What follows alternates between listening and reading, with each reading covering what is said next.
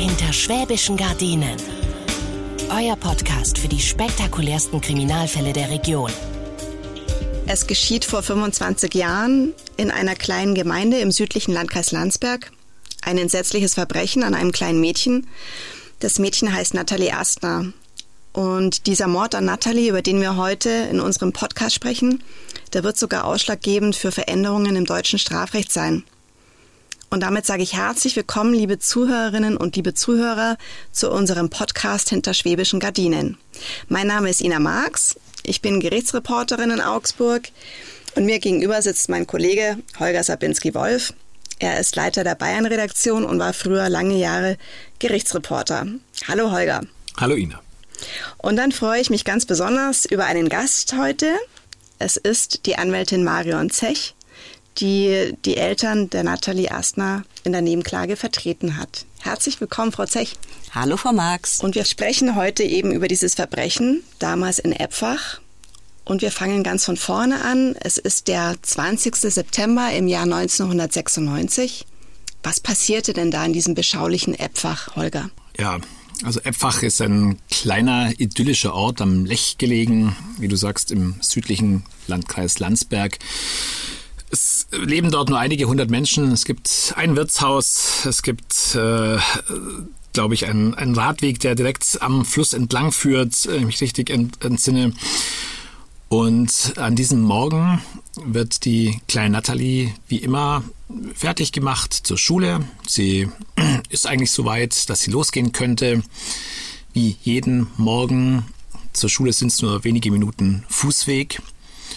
Und sie verabschiedet sich von den Eltern kommt aber nie in der Schule an.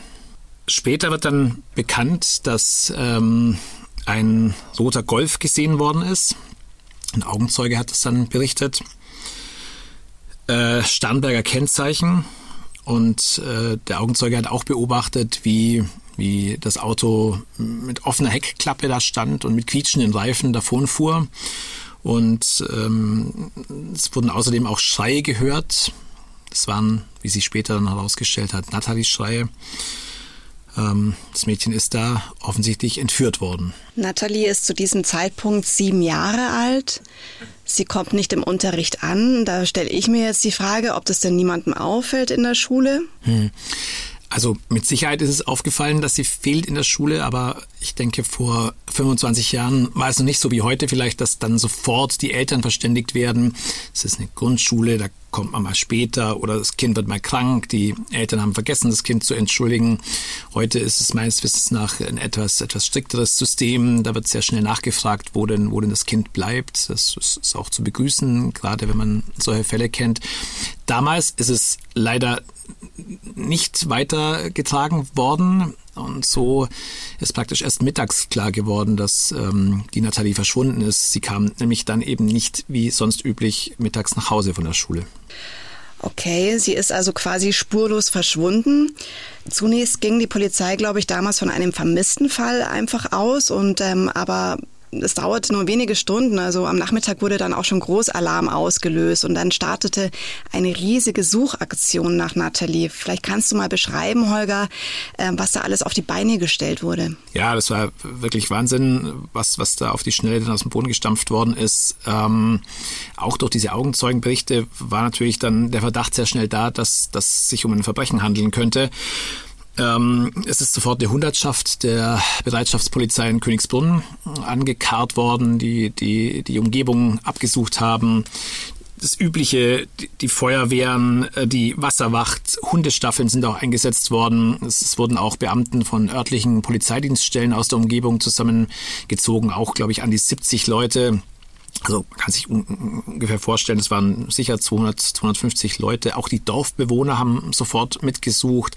War damals ein, ein ähm, Landwirt auf seinem Traktor, der da befragt wurde und der auch gleich gesagt hat, ja, er ist sofort losgefahren und hat einfach geschaut, ob er irgendwas sieht. Und nicht zu vergessen auch ähm, der Vater von der Nathalie Astner, der hat äh, an der Straße, an der Dorfstraße sozusagen jedes Auto aufgehalten, das vorbeigekommen ist und hat gefragt, ob jemandem was aufgefallen ist, ob jemand was gesehen hat. Ähm, seine Tochter ist, ist verschwunden und so waren damals schon sehr, sehr dramatische Szenen gleich am Anfang. Also ein ganzes Dorf war quasi in Aufruhr. Kann man ja auch verstehen, wenn ein kleines Mädchen spurlos verschwindet. Ähm, es gab dann noch, oder in diese ganze Suchaktion platzte ja dann noch eine Nachricht rein, die jetzt auch nicht unbedingt Gutes vermuten ließ. Ja, absolut. Ähm, tatsächlich, als die Suchaktion schon lief, ähm, kam die Nachricht aus dem Nachbarlandkreis Fürstenfeldbruck, dass dort am Vorabend ähm, ein unbekannter Mann in einem kleinen Ort, Mittelstetten hieß der, heißt der auch heute noch, versucht hat, einen ganz kleinen Jungen von eineinhalb Jahren in ein Auto zu zerren. Und das Auto war auch ein VW Golf. Ähm, das ist nur daran gescheitert, dass der ältere Bruder dieses, dieses kleinen Jungen äh, sehr beherzt eingegriffen hat und, und dadurch eine Verschleppung wohl verhindert hat. Und in dem Moment war dann offensichtlich geworden, dass es wahrscheinlich eine Verbindung gibt zwischen diesen beiden Fällen. Ja, furchtbar. Natalie war, glaube ich, alleine an dem Tag unterwegs, auf dem Weg zur Schule. Es gab dann noch ein weiteres Indiz ähm, dafür, dass es sich hier um eine Entführung handeln könnte. Richtig. Am Abend wurde dann Nathalies Schuhranzen gefunden an der B17 an der Bundesstraße. Das ist so etwa drei Kilometer entfernt von Epfach und ja, spätestens dann war klar, dass es hier wohl mit dem Verbrechen zu tun haben müssen. Also ein Kind wird auf dem Weg zur Schule entführt. Niemand weiß, was mit ihm passiert ist, ob es überhaupt noch lebt. Ähm, für Eltern muss es ein, ein unvorstellbarer Albtraum sein. Und an diesem Punkt komme ich jetzt auch zu Ihnen, Frau Zech. Ähm, als Opferanwältin haben Sie ja seit vielen Jahren auch mit Angehörigen von Verbrechensopfern eben zu tun. Ähm, Eltern, die nicht wissen, was mit ihrem Kind passiert ist, dass, äh, ob ihm Gewalt angetan wird, ob es leiden muss. Diese Eltern müssen doch durch die Hölle gehen. Vielleicht können Sie das mal beschreiben, was in Eltern da vorgeht. Die Eltern gehen tatsächlich in solchen Momenten durch die Hölle. Solange das Kind natürlich vermisst ist, bleibt die Hoffnung immer da, dass man das Kind wieder findet man nimmt das, so hab's ich empfunden, ähm, wie in Trance wahr. Hier ist noch kein Realisieren, sondern ähm, man hat Angst, dass mit dem Kind irgendetwas ist, aber wie gesagt, die Hoffnung, die bleibt zunächst. Und diese Hoffnung, die stirbt erst dann, wenn man das Kind halt dann gefunden hat und wenn es im schlimmsten Fall eben zu Tode gekommen ist. Mhm. Zur kleinen Natalie nochmal. Also wie gesagt, von dem Kind fehlt jede Spur. Die Eltern gehen durch die Hölle, die bangen jede Sekunde, jede Minute. Einem Tag nach dem Verschwinden, Holger, findet dann auch eine ähm, bemerkenswerte Pressekonferenz statt mit wirklich herzzerreißenden Szenen. Vielleicht kannst du die uns mal und den Zuhörerinnen und Zuhörern beschreiben.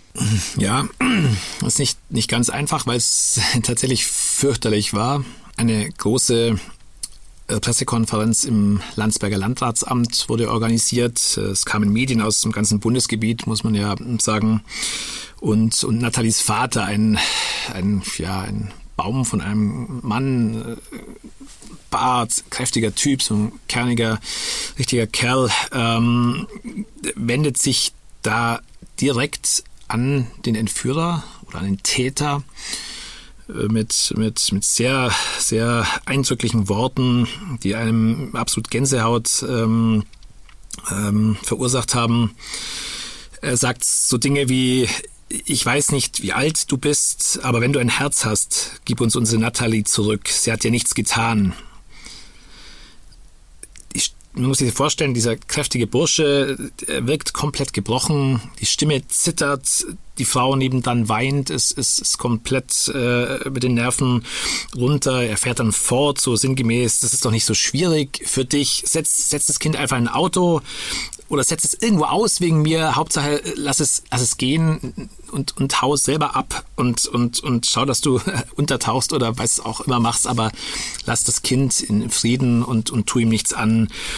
Ähm, ja, es, es war wirklich, wirklich ganz, ganz, ganz, ganz fürchterlich mitzuerleben. Da, da konnte man für ein paar Sekunden lang so ein kleinen Einblick gewähren, äh, bekommen in das Seelenleben der Eltern. Vorstellen kann man sich das als, als Außenstehender, als nicht betroffen natürlich niemals, aber es hat, hat so, so ein bisschen was davon transportiert und es war grauenvoll. Mm.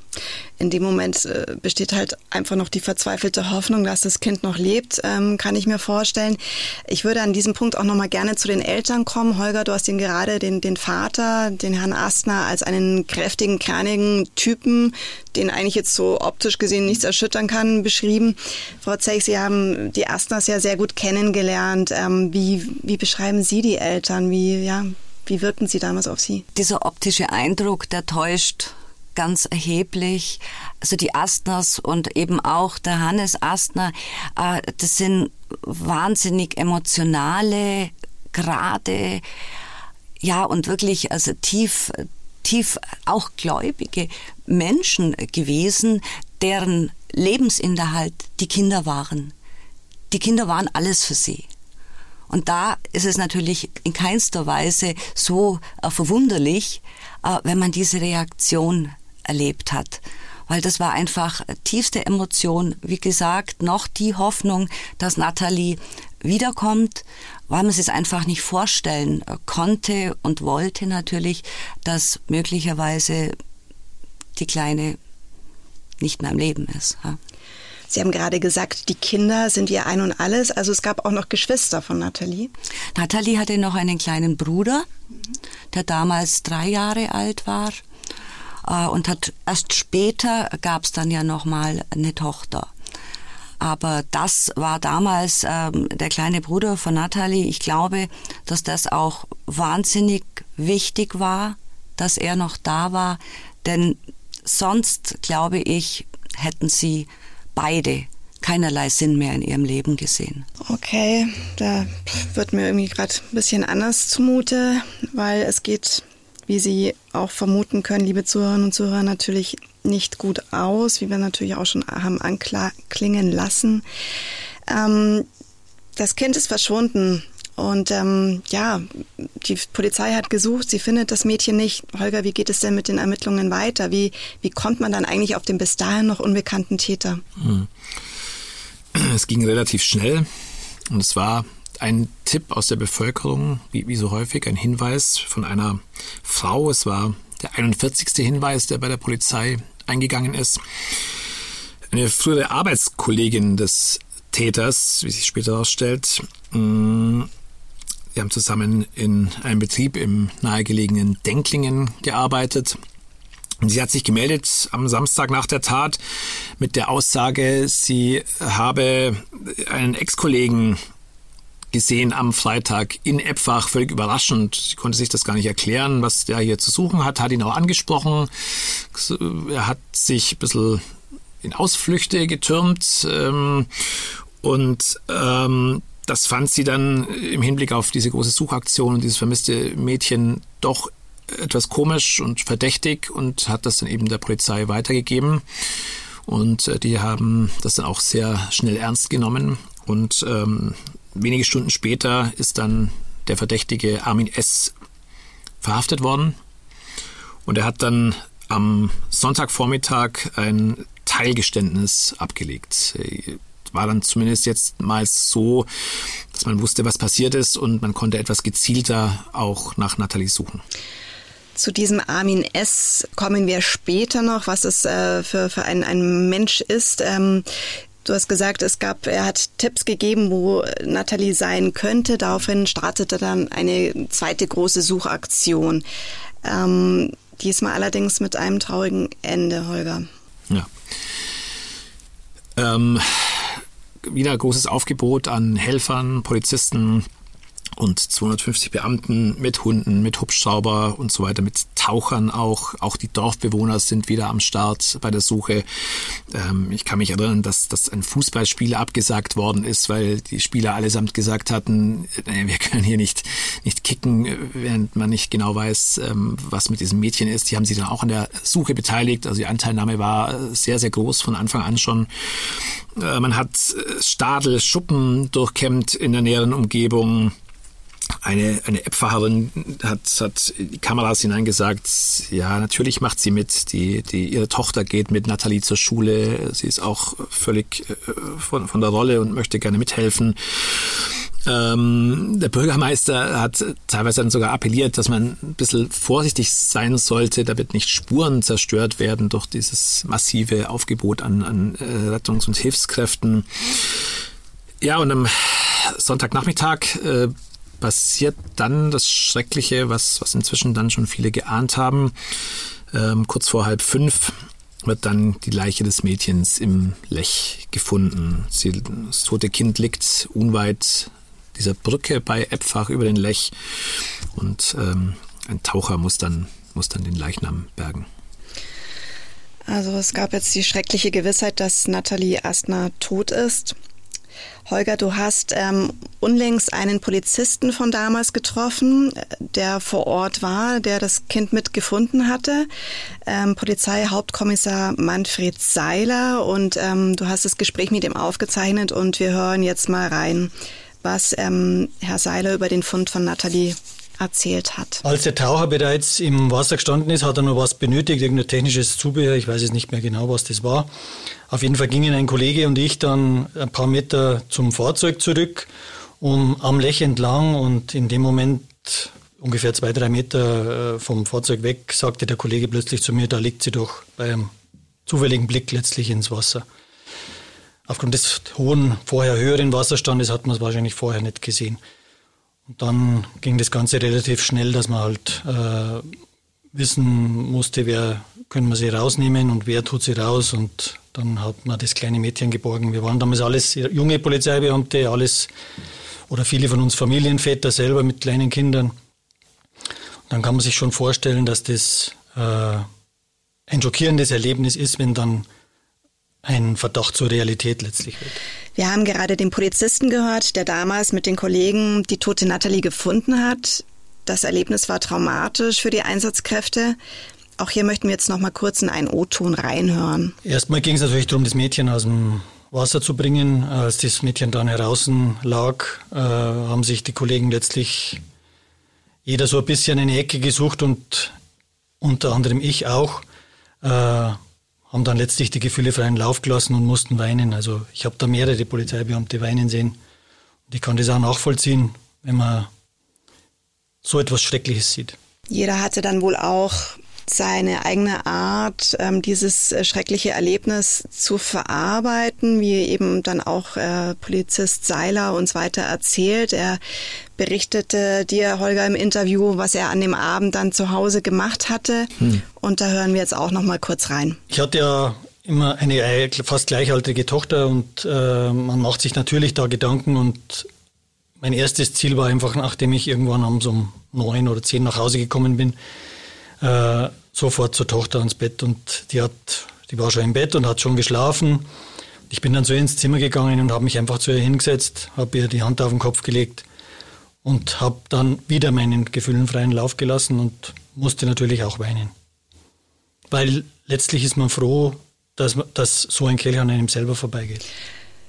Ja, was uns gerade der Polizeihauptkommissar Seiler erzählt hat in dem Interview, das sind so Sachen, wo ich mir immer denke, was die teilweise miterleben müssen und durchmachen müssen, die Polizeibeamten und auch die anderen Einsatzkräfte. Also Hut ab, wer diesen Job macht. Ähm, ich selbst kann mich gut erinnern, wie das Verbrechen damals die Menschen in Effach erschüttert hat. Ich arbeite damals selbst fürs Landsberger Tagblatt und war auch vor Ort unterwegs, habe mich dort mit Menschen unterhalten.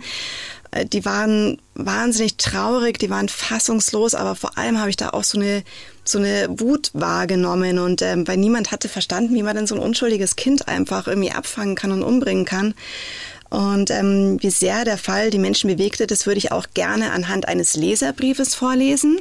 Den hat damals eine Neunjährige geschrieben und an das Landsberger Tagblatt geschickt und er wurde auch veröffentlicht. Das Mädchen heißt Miriam aus Ehresing, auch aus dem Landkreis Landsberg, und sie schrieb, ich bin Miriam aus Ehresing bei Landsberg. Ich bin neun Jahre alt.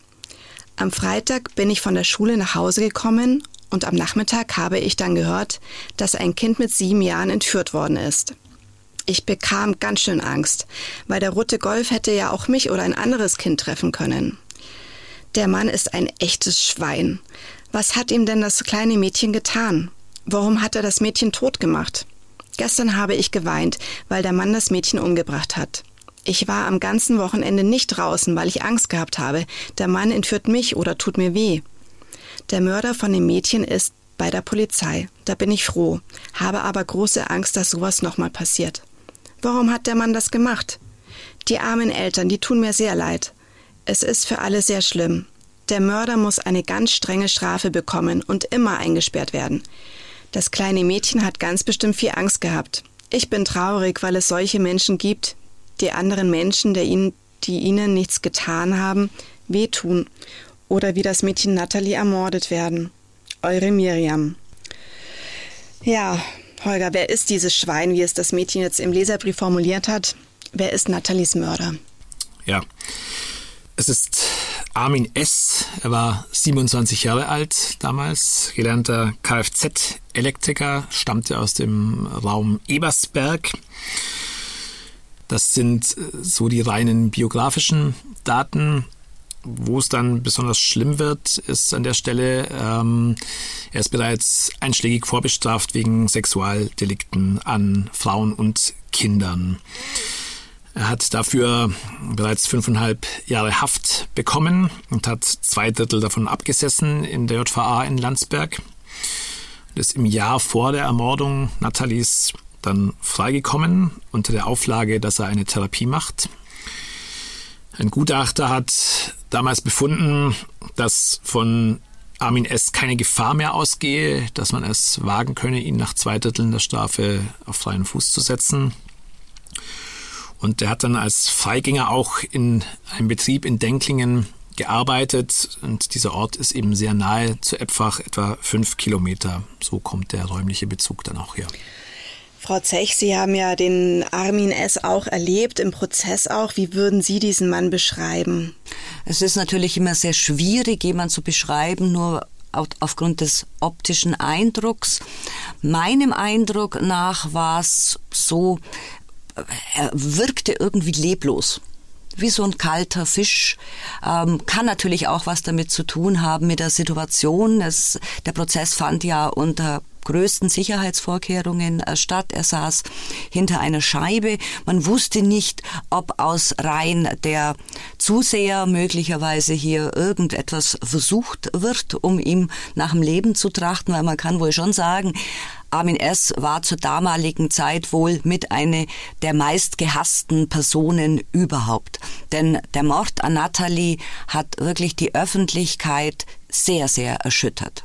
Dies natürlich aus verschiedenen Gründen. Zum einen mal, weil sie halt ein besonders hübsches kleines Mädchen war, weil dieses Verbrechen in eine Idylle eingebrochen ist, wo man gedacht hat, da kann sowas nicht passieren. Da fühlen sich die Menschen sicher und haben sich bis dahin auch sicher gefühlt.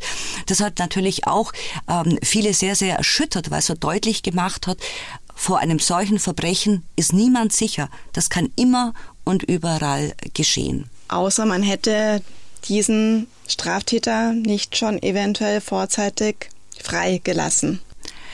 Wenn dieser Täter nicht vorzeitig freigekommen wäre, dann hätte es genau diese Tat zu diesem Zeitpunkt nicht gegeben. Aber ich bin davon überzeugt, dass es eine andere Tat später dann nach seiner Haftentlassung gegeben hätte. Denn man muss ja eines sehen, Therapie ist ja nicht das Allheilmittel. Therapien helfen möglicherweise, wenn jemand tatsächlich an einer psychischen Erkrankung leidet. Wenn ich hier aber einen Täter habe, der auch bei seiner ersten Verurteilung für voll schuldfähig erachtet worden ist und wohl auch zu Recht, dann muss ich ganz ehrlich sagen, ja, was will man denn bei dem heilen? wenn ich hier einen Täter habe, der ganz bewusst einfach zur eigenen Bedürfnisbefriedigung ein Kind missbraucht und dann wiederum zur eigenen Bedürfnisbefriedigung dieses Kind tötet, weil er nämlich Angst hat, dass wenn er das Kind am Leben lässt, dass er möglicherweise gefasst und identifiziert werden kann, dann haben wir es hier nicht mit einem im medizinischen Sinn kranken Menschen zu tun, dann haben wir es mit einem gefährlichen Menschen zu tun, mit einem in Anführungszeichen schlechten Menschen. Und da, was soll ich da therapieren? Mhm. Sie haben es gerade schon vorweggenommen. Es handelte sich dann auch um einen Missbrauchsfall. Über das Motiv ähm, von Armin S. sprechen wir gleich noch. Jetzt wollte ich nur noch mal zurückkehren. Sie haben auch diese diese Wut auch noch mal angesprochen unter den Menschen, weil eben da plötzlich einer in die Idylle reinkracht mit einer brachialen Gewalt, ein kleines Kind umbringt. Ähm, es ist so gewesen, dass der Täter nicht auf irgendwelches Mitleid zu hoffen braucht, weil ich glaube, er hat sich auch so ein bisschen mitleidig gezeigt gehabt im Prozess. Es war schon so, ja. Wie ich sage, kalter Fisch. Einerseits ähm, sehr, ähm, ja, wenig beeindruckt von dem, was um ihn herum passiert und auch von seiner Tat. Das waren nur Lippenbekenntnisse. Da kam schon was von wegen, ach, ich würde mein eigenes Leben geben, wenn ich das wieder ungeschehen machen könnte, so in diese Richtung. Abgenommen hat diesen Satz ihm wohl niemand. Ja? Äh, aber so gewisses Selbstmitleid, das war ihm schon anzumerken. Und da muss ich jetzt auch sagen, ähm, es ist erschreckend, wie oft wir das in Prozessen erleben. Täter, die keinerlei Mitgefühl, keinerlei Empathie für ihre Opfer empfunden haben. Aber wenn ihnen nur ein kleiner Unbill geschieht, wenn sie gerade Durst haben und nicht sofort ein Wasser bekommen, dann sind sie doch wahnsinnig empfindlich. Wahnsinn. Aber sowas möchte man auch einfach einen Hals kriegen, oder? Wenn ich, also wenn ich sowas höre, dann ähm, Holger, nochmal zurück zu dieser Wut unter den Menschen. Armin S. wird ja dann sogar auch mit dem Tod bedroht. Vielleicht kannst du darüber noch was sagen. Ja, ähm, es ist genauso, wie es Frau Zech äh, sagte. Ich glaube, er war zu diesem Zeitpunkt wirklich der meistgehasste Mensch äh, in Deutschland. Ähm, es gehen bei der Landsberger Polizei Schreiben ein. Es habe sich ein Tribunal gebildet, das, das ihn bereits zum Tode verurteilt habe. Am Tag nach der Beerdigung von Nathalie taucht in etwa ein Plakat auf mit dem Foto des Täters und mit einer Aufforderung, tötet ihn. Und mm, ja, auch, auch der Vater Hannes Astner äh, schafft es nicht, seine, seine unbändige Trauer und seine Wut da zu zügeln und, und, und sagt so Dinge wortwörtlich wie ich, ich bringe ihn um, er darf kein Kind mehr umbringen und, und das habe er am Grab seiner Tochter versprochen. Ähm, das ist natürlich im äh, Hinblick auf die Eltern noch am meisten nachvollziehbar. Der Schmerz war einfach so überwältigend. Da rutscht einem sicherlich sowas raus. Ähm, und äh, es gab sogar im Gefängnis Ausschreitungen. Man weiß ja, dass, dass Kindermörder oder, oder Kinderschänder im Knast ähm, sozusagen in der Hierarchie ganz unten angesiedelt sind. Aber in dem Fall waren sogar die, die hartgesottenen Gefängnisinsassen so, so wütend auf, auf diesen Typen, dass, dass ähm, die Justiz äh, die Befürchtung hatte ganz konkret, dass ihm was auch im, im Gefängnis angetan wird. Und er wurde auch an einen geheimen Ort gebracht zunächst mal. Und ähm, ja, die Wut ist einfach komplett übergekocht. Auch, auch der Gutachter und der Richter, der Armin S. dann vorzeitig freigelassen hatte, die haben auch Morddrohungen bekommen. Also die Stimmung war extrem aufgepeitscht und, und ja. Zu dem Punkt, dass Armin S. frühzeitig aus der Haft entlassen wurde, da kommen wir nachher noch, denn genau dieser Punkt sollte dann auch noch weitreichende Folgen im Strafrecht haben. Aber jetzt kommen wir mal zu dem Tathergang ähm, und natürlich damit auch zum Motiv des Täters.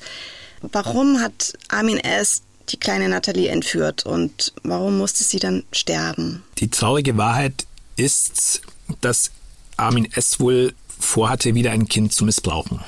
Das war der Antrieb für die Tat. Er hat das Ganze auch vorbereitet. Er hat diesen roten VW Golf gestohlen gehabt zuvor. An dem Tag der Tat selbst hat er in der Früh Schmerztabletten eingeworfen hat das Ganze mit drei kleinen Schnapsfläschchen noch runtergespült. Ähm, möglicherweise wollte er sich da ein bisschen Mut äh, antrinken, irgendwelche Emotionen betäuben, wie auch immer.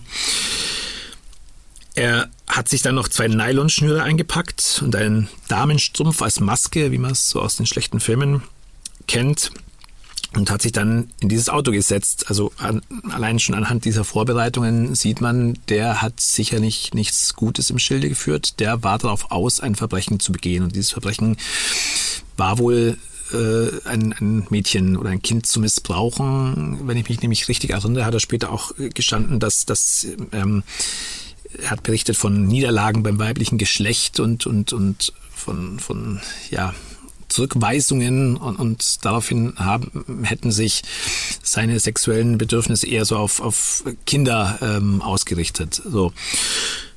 Und also ist an diesem Morgen auch losgezogen mit der klaren Absicht, so etwas wieder zu tun. Er ist dann zunächst mal einfach umhergefahren und das ist ja auch das besonders Schlimme daran. Die Nathalie war ein reines Zufallsopfer. Er ist da umhergefahren, ist durch Eppfach gekommen, hat dieses Kind gesehen. Er hat später selber gesagt, äh, sie war allein. Das hat für ihn sozusagen eine Signalwirkung gehabt. Okay, das ist für mich eine gute Gelegenheit. Und ähm, fährt da durch diesen Ort, sieht die Nathalie. Es war offensichtlich nur 70 Meter vom Elternhaus entfernt er hat sie äh, gepackt, in den Kofferraum geworfen und ist zunächst mal mit ihr abgehauen und ähm, ein Stückchen weitergefahren. Und wie, wie ging es dann weiter? Er hat dann an dieser Lechbrücke angehalten, wo Nathalie später dann auch äh, umgebracht wird von ihm. Er hat sich den Strumpf über den Kopf gezogen, Nathalie aus dem Kofferraum rausgeholt, sie gefesselt an Armen und Beinen, dann ist er nochmal unmaskiert durch Eppfach gefahren, zurück zur B17. Hat dann auf, also auf einem Feld die Nathalie aus dem äh, Kofferraum geholt, ähm, aus dem Auto geholt. Dann müssen sich danach auch ganz, ganz schlimme Szenen abgespielt haben. Da, da muss ich heute immer noch wirklich mit den, mit den Tränen kämpfen. Das, das Kind hat ähm, vor dem Täter gebettelt, dass er sie bitte freilassen soll, dass er sie gehen lassen soll, dass er ihr nichts tun soll. Es hat in meiner Erinnerung sogar so versucht, ein paar Brocken Italienisch zu sprechen weil sie dachte, der Täter sei Italiener ähm, und hat, hat auch gesagt, ähm, ihr Papa würde, würde ihm 1000 Mark geben, wenn er sie jetzt in Ruhe lässt und, und sie einfach gehen lässt. Ähm, ja, grauenvoll. Es, es, hat natürlich alles nichts genutzt. Ähm, der, der Täter hat sich nicht von seinem Plan abbringen lassen. Er hat das Mädchen betatscht, angefasst, hm, ich glaube, er hat es auf, auf seinen Schoß genommen, mit dem Gesicht abgewandt zu sich und, und hat äh, Natalie auch gesagt, sie soll ihn nicht ansehen. Aber aus irgendeinem Reflex raus oder so hat sie sich doch umgedreht und, und hat ihm eben in die Augen geschaut. Und das ist, so beschreibt es er selbst zumindest, das muss man immer dazu sagen. Ob es genau so war, wissen wir nicht. Wir waren alle nicht dabei, Gott sei Dank dass das, das der Moment war, wo er dann ausgerastet ist, ähm, durchgedreht ist, ähm, hat Nathalie gewürgt, hat dann ihren Kopf gegen einen Baum geschlagen. Davon ist das Mädchen bewusstlos geworden. Hat sie dann wieder ins Auto gepackt auf die Rückbank, ist nach Eppfach gefahren und an der Lechbrücke hat er die Kleine dann in den Lech geworfen, in diesem bewusstlosen Zustand. Und dort muss sie dann ertrunken sein. Wie lange kann man sich das vorstellen? Wie lange dauerte dieses, dieses schreckliche Martyrium? Jede Sekunde ist natürlich mindestens eine zu viel dafür, äh, aber letztlich sind die Fakten so, dass das insgesamt äh, von der Entführung bis zu der Tat am Lech wohl circa eine Dreiviertelstunde gedauert hat. Er ist dann nochmal zum Feldweg zurückgefahren, der Täter, hm, wo er die Nathalie missbraucht hat. Er hat nämlich sein Feuerzeug vermisst und hatte befürchtet, dass er das dort verloren hat. Und ähm, bei dieser Rückfahrt hat er dann auch den Schulranzen von Nathalie ins Gebüsch äh, geworfen, wo das dann auch später gefunden wurde. Das sind ganz entsetzliche Szenen, die du da gerade beschrieben hast und die Vorstellung, dass Natalie ihren, ihren späteren Mörder dann auch noch angefleht hat und irgendwie alles versucht hat, um ihr Leben zu retten. Und die war gerade mal sieben, Frau Zech. Die das war schon auch ein besonderes Mädchen, oder? Ja, sie muss auf jeden Fall ein ganz besonderes Mädchen gewesen sein, so wie ich es ja leider nur aus den Beschreibungen weiß. Sehr intelligent, ähm, fix, wissbegierig, ähm, einfach durch und durch ein ganz, ganz tolles Kind. Wenn jetzt die Eltern in dem Prozess genau diese diese Fakten auch miterleben und, und dazuhören müssen, die uns jetzt gerade Holger geschildert hat. Das ist ja Wahnsinn. Wie sind die in der Lage, sich das, das anzuhören? Waren Sie dann an diesem Prozesstag auch wirklich mit in der Verhandlung? Wie, wie, Wie sind Sie damit umgegangen und wie gehen Sie als Opferanwältin dann auch mit Ihren Mandanten um? Die Eltern haben der ganzen Hauptverhandlung beigewohnt. Das heißt, sie haben daher auch all die schrecklichen Details natürlich gehört. Es war in weiten Teilen so, wie es ganz häufig ist, dass Eltern in so einer Situation irgendwie wie das Kaninchen vor der Schlange sitzen, versteinert sind. Es kam einmal zu einem Ausbruch beim Vater, aber der richtete sich gar nicht gegen den Angeklagten, das war fälschlicherweise so angenommen, sondern gegen den Verteidiger. Er ging eigentlich auf den Verteidiger zu, weil dieser äh, zu diesem Zeitpunkt ja immer noch versucht hat, eine äußerst umstrittene Sachverständige mit in den Termin hineinzubringen, ähm, die eben quasi als Auftragsgutachten zu einer verminderten Schuldfähigkeit des Angeklagten kommen sollte, um ihm eben das Höchstmaß der Strafe zu ersparen. Und das war einfach für den Vater irgendwann zu viel so dass er dann eben auf den Verteidiger zugestürmt ist, ähm, konnte von den Sicherheitskräften allerdings dann natürlich in Empfang genommen werden, wobei die da auch total toll reagiert haben. Also die waren hier nicht aggressiv oder gar nichts, die konnten das alle auch so gut verstehen, dass er das einfach nicht mehr gepackt hat in diesem Moment und jetzt einfach irgendwas aus ihm herausgebrochen ist. Es sind diese Situationen ähm, in Prozessen daher natürlich immer wahnsinnig schwierig. Man weiß auch nie, wie man reagieren wird als Betroffener. Viele sagen, ich glaube, ich kann mich da gar nicht zusammenreißen, ich, ich, ich werde ich werd losstürmen, ich, ich gehe auf den Angeklagten los. Und nichts dergleichen tritt aber dann ein, weil sie einfach, wie gesagt, viel zu versteinert sind, um letztendlich dann oft was tun zu können. Andererseits ist es so, ich glaube, dass es schon sehr, sehr wichtig sein kann, hier den Prozess mitzuverfolgen, wirklich zu wissen, was haben die Ermittlungen jetzt ergeben. Und auch wenn es noch so dramatisch, noch so schrecklich ist, aber es ist halt die Gewissheit, hier einfach nur Gedanken im Kreis auf die Reise zu schicken, das denke ich, das wäre noch schlimmer. Wenn man da nichts hat, wo man versuchen kann, das wenigstens zu bearbeiten. Also raten Sie Ihren Mandanten generell, ähm, wenn eben, wenn es um die Details einer Tat geht, auch wirklich dieser Verhandlung weiterhin beizuwohnen? Es ist so, ähm, dass die Details der Tat, das kommt ja im Regelfall bereits in der Anklageschrift. Ja. Natürlich wird es dann noch um weitere Details in der Hauptverhandlung gehen. Ähm, was ich meinen Mandanten aber immer anrate, was ich nicht für sinnvoll erachte, weil diese genauen Details braucht man nicht für die Bearbeitung, ist, dass sie während des Berichts des Gerichtsmediziners wenn es ganz genau um die Todesursache geht. Da rate ich den Mandanten eigentlich immer, dass sie da auf ihr Anwesenheitsrecht verzichten. Ja, interessant. Danke für diesen Einblick.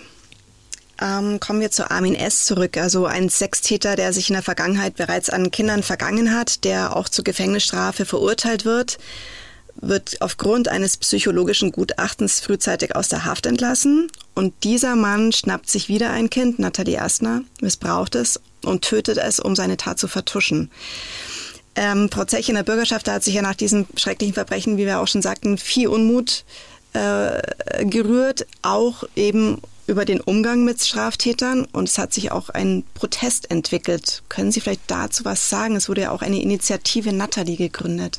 Ja, es war damals schon so, dass ähm, natürlich ganz viele Stimmen laut geworden sind, dass der Staat einfach zu milde mit solchen Straftätern umgeht und dass hier was passieren muss. Jetzt ist es natürlich so, dass wenn solche Taten geschehen, dann hat man immer eine Zeit lang so einen gewissen Aktionismus, äh, auch gerade in der Politik. Ja? Im meisten Fällen schwappt es dann wieder ab. Hier war es anders. Hier war der Protest in der Bevölkerung einfach nachhaltig, mag auch damit zu tun gehabt haben, dass in dieser Zeit es ja mehrere so Fälle gab. Echt? Was, was, was Dutroux, es war damals der Fall Dutroux, der mehrere Kinder missbraucht und ähm, getötet hatte. Der Mordfall Kim und noch ein paar andere Delikte, die halt letztendlich verhindert haben, ähm, dass irgendwie die politischen Kräfte wieder zur Ruhe kommen konnten. Von daher hat es damals im Zuge äh, dieses Vorfalls dann einige Gesetzesänderungen gegeben. Gesetz zur Bekämpfung von Sexualdelikten, auch das Zeugenschutzgesetz, letztendlich auch Strafrechtsreform, Heißt, es wurden letztendlich Strafrahmen erweitert, es wurden Möglichkeiten geschaffen, äh, schneller zur Anordnung einer Sicherungsverwahrung zu kommen und die länger andauern zu lassen. Es wurden viele Vorschriften geschaffen, um es Zeugen einfacher zu machen, eben auch Zeuge zu sein, das Recht auf einen Opferanwalt ohne Ansehung der finanziellen Verhältnisse für mehr Delikte zum Beispiel oder auch äh, Erleichterungen der Vernehmungssituation. Ich weiß gar nicht mehr, was alles damals schon im Einzelnen beschlossen worden ist, denn das endete damit nicht. Es ist auch in der Folgezeit ständig letztendlich wieder was an den Gesetzen geändert worden, um eben Veropferzeugen die Situation zu erleichtern. Deswegen ist es für mich gar nicht mehr so wichtig, was hier im Einzelnen an Vorschriften geändert worden ist, sondern aus meiner Sicht, so habe ich jedenfalls damals empfunden, hat dieser Fall, der Fall Nathalie, zu einem Umdenken geführt, zu einem ganz massiven Umdenken. Die Opfer von Straftaten sind sehr viel stärker auch bei der Justiz ins Bewusstsein gerückt. Und das war für mich das eigentlich Wichtige, äh, wenn man vorher geguckt hat, da war es ja so, es gab ja auch vorher schon opferschützende Normen. Aber wie häufig ist es einem da passiert? Da kommt man zu einem Gericht ähm, und die wissen dann letztlich damit gar nichts anzufangen. Mir ist es einmal passiert in München beim Schulgericht. Da beantrage ich mich den auch geschädigten Eltern, das war auch ein Mordfall, äh, beizuordnen schon im Vorverfahren. Dann wurde das abgelehnt, das gibt's nicht. Ist ja unvorstellbar Irgend, heutzutage. Ja, ja, irgendwann war es dann mal so, dass der Berichterstatter, der das, diesen Beschluss verbrochen hat, der wurde dann darauf hingewiesen vom Vorsitzenden später, äh, dass das ja eben doch geht. Das war damals der Paragraph 406g StPO. Alles, was er gesagt hat, war, ja, wer kennt denn schon so eine G-Vorschrift? Wahnsinn. Also das war für Sie eigentlich so der, der Meilenstein, dass einfach für die Opferzeugen jetzt mehr möglich ist, dass auch mehr der Fokus auf, auf, auf diese Menschen gelegt wird, auf diese Verfahrensbeteiligten. Ich würde es so sagen. Mhm. Also ich habe es damals so empfunden. Ich hatte ja vorher auch schon Opfervertretungen gemacht. Gell? Äh, ich habe es damals so empfunden, dass seit dieser Zeit ähm, hier ein ganz anderer Fokus eben auch auf die Situation der Opfer gelegt worden ist, und zwar von allen Seiten. Mhm. Dann blicken wir noch einmal zurück zu dem Prozess. Ähm, wir wollen natürlich auch erzählen, wie Armin S. Ähm, verurteilt wurde, Holger. Es waren sieben Tage Hauptverhandlung.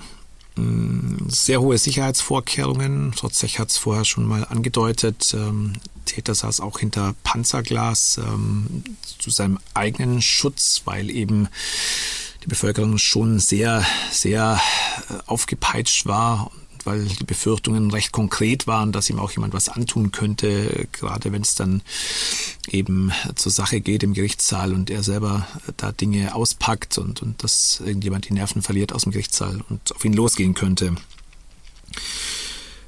Ähm, er ist dann im Dezember 1997 verurteilt worden wegen Mordes das äh, sieht das deutsche Strafrecht dann so vor, dass dann zwingend lebenslange Haft ausgesprochen wird. So ist es auch passiert. Und ähm, es wurde noch die besondere Schwere der Schuld bei Armin S. festgestellt, weil diese Tat eben besonders grausam, besonders schwerwiegend war. Und das hat dann immer zur Folge, dass äh, ein Täter nicht nach 15 Jahren schon freikommen kann. Das dauert dann einige Jahre länger, aber da kommen wir ja gleich nochmal drauf zurück. Genau. Zunächst würde mich jetzt aber noch interessieren, weil ich finde, man muss auch immer in erster Linie an die Opfer natürlich denken und nicht an den Täter und deswegen an Sie, Frau Zech. Wie ging es denn mit der Familie Asner nach, dem, nach diesem schweren Schicksalsschlag weiter? Sie haben vorhin auch mal angesprochen, es, es gab dann noch mal eine Tochter. Ja, ich möchte jetzt nicht zu viele Details sagen, aber das meiste ist ja letztendlich auch schon bekannt. Es wurde ja damals wahnsinnig viel in den Medien auch berichtet, speziell auch äh, über die Opferfamilie. Zum Beispiel, dass sie zunächst versucht haben, ähm, durch einen USA-Aufenthalt, ähm, vielleicht, also untauglicher Versuch natürlich, dem Leid irgendwie zu entkommen. Das hat natürlich nicht geklappt. Das hat sicherlich bisschen was geholfen, einfach mal einen Abstand zu bekommen. Aber letztendlich ist es natürlich so, das Leid, das trägt man immer mit sich herum. Aus meiner Sicht ähm, war es so, ähm, dass sie sehr, sehr viel auch richtig gemacht haben, dass sie sich aber das ist einfach ihre Natur. Ich denke, sie sind solche Menschen, dass sie sich sehr eben auf sich, auf ihre Familie, auf ihre Kinder dann einfach konzentriert haben, ohne aber, und das ist ihnen ja auch geraten worden, manchmal, ich verstehe es zwar nicht, wie man sowas machen kann, aber manche Therapeuten raten ja, um vergessen zu können, Bilder wegmachen, nichts mehr tun das halte ich für komplett falsch, weil es kann sowieso nicht funktionieren. Man muss einfach lernen, mit seinem toten Kind zu leben. Und ich glaube, das ist etwas, was sie letztendlich geschafft haben. Natalie ist immer noch Teil dieser Familie und wird es immer, immer sein. Und natürlich wird immer dieses Leid, das kann man niemals verarbeiten. Man kann es bearbeiten, man kann lernen, eben mit dem toten Kind zu leben, im Alltag wieder zu funktionieren. Aber der Tod ist nicht therapiefähig. Apropos therapiefähig, Holger, wann, wann wird denn Armin S. entlassen? Wie sieht es denn da aus? Das sind für die Eltern der kleinen Natalie sicher keine so besonders guten Nachrichten, aber man muss letztlich festhalten, hm, Armin S. sitzt jetzt mittlerweile seit 25 Jahren im Gefängnis. Er hat keine Sicherungsverwahrung bekommen damals. Ähm, mit jedem weiteren Jahr nimmt die Wahrscheinlichkeit zu, dass er irgendwann auf freien Fuß kommen darf. Natürlich wird es bei jemandem wie ihm mit dieser Vorgeschichte sehr genau geprüft. Aber letztlich handelt es sich da auch immer um Prognosen, um, Gutachten. Hat er sich geändert? Frau Zech hat vorher gesagt, kann so jemand überhaupt therapiert werden, wenn er denn nach Einschätzung der damaligen Gutachter gar nicht krank war psychisch? Und äh, es ist einfach nun mal so, dass das deutsche Rechtssystem vorsieht, dass jedem Täter irgendwann dann noch einmal mal zweite Chance gegeben wird.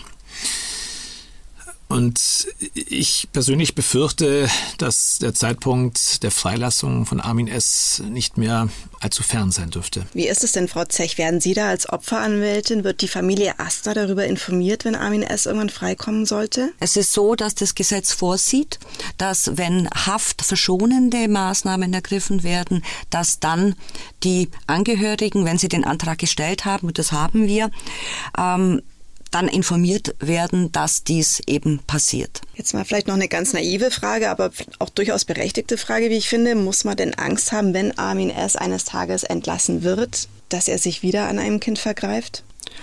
Ich sag meine ganz ehrliche Meinung, ja, ich glaube ja. Und was natürlich noch dazu kommt, das, was Sie es gerade gesagt haben, noch, er hat damals keine Sicherungsverwahrung bekommen, das würde nichts ändern wenn die Voraussetzungen vorliegen, dass man sagt, man kann es jetzt äh, verantworten, dass er in Freiheit kommt, dann würde auch die Sicherungsverwahrung nicht mehr vollzogen werden. Wenn man sagt, man kann es nicht verantworten, er ist einfach noch zu gefährlich, dann bleibt er ja sowieso in seinem lebenslang. Denn lebenslang kann ja theoretisch durchaus auch wirklich lebenslang bedeuten. Wir sind gespannt oder beziehungsweise wenn sich da irgendwas verändern, entwickeln sollte, werden wir natürlich auch darüber berichten, Holger. Ich sage jetzt erstmal vielen herzlichen Dank, Frau Zech, dass Sie heute bei uns waren. Vielen Dank, Holger, auch. Ähm, ja, der Mord an der kleinen Natalie, der wird unvergessen bleiben. Also ich, ich gehe jetzt von mir aus, wenn ich immer, wenn immer ich die B17 Richtung Süden fahre und an Äpfel vorbeikomme und an dieses Ortsschild sehe, ich muss immer an diesen Fall denken. Es, es geht gar nicht anders und ich denke, es wird vielen Menschen auch so gehen. Liebe Zuhörerinnen und liebe Zuhörer, ich hoffe, diese Folge war für Sie interessant und informativ. Wenn Sie Anregungen, Kritik oder Wünsche oder Vorschläge haben, schreiben Sie uns gerne an podcast.augsburger-allgemeine.de. Ich sage Tschüss für heute. Das war Hinter schwäbischen Gardinen. Euer Podcast für die spektakulärsten Kriminalfälle der Region. Redaktion und Planung Ina Marx, Holger Sabinski-Wolf, Jörg Heinzle und Axel Hechelmann.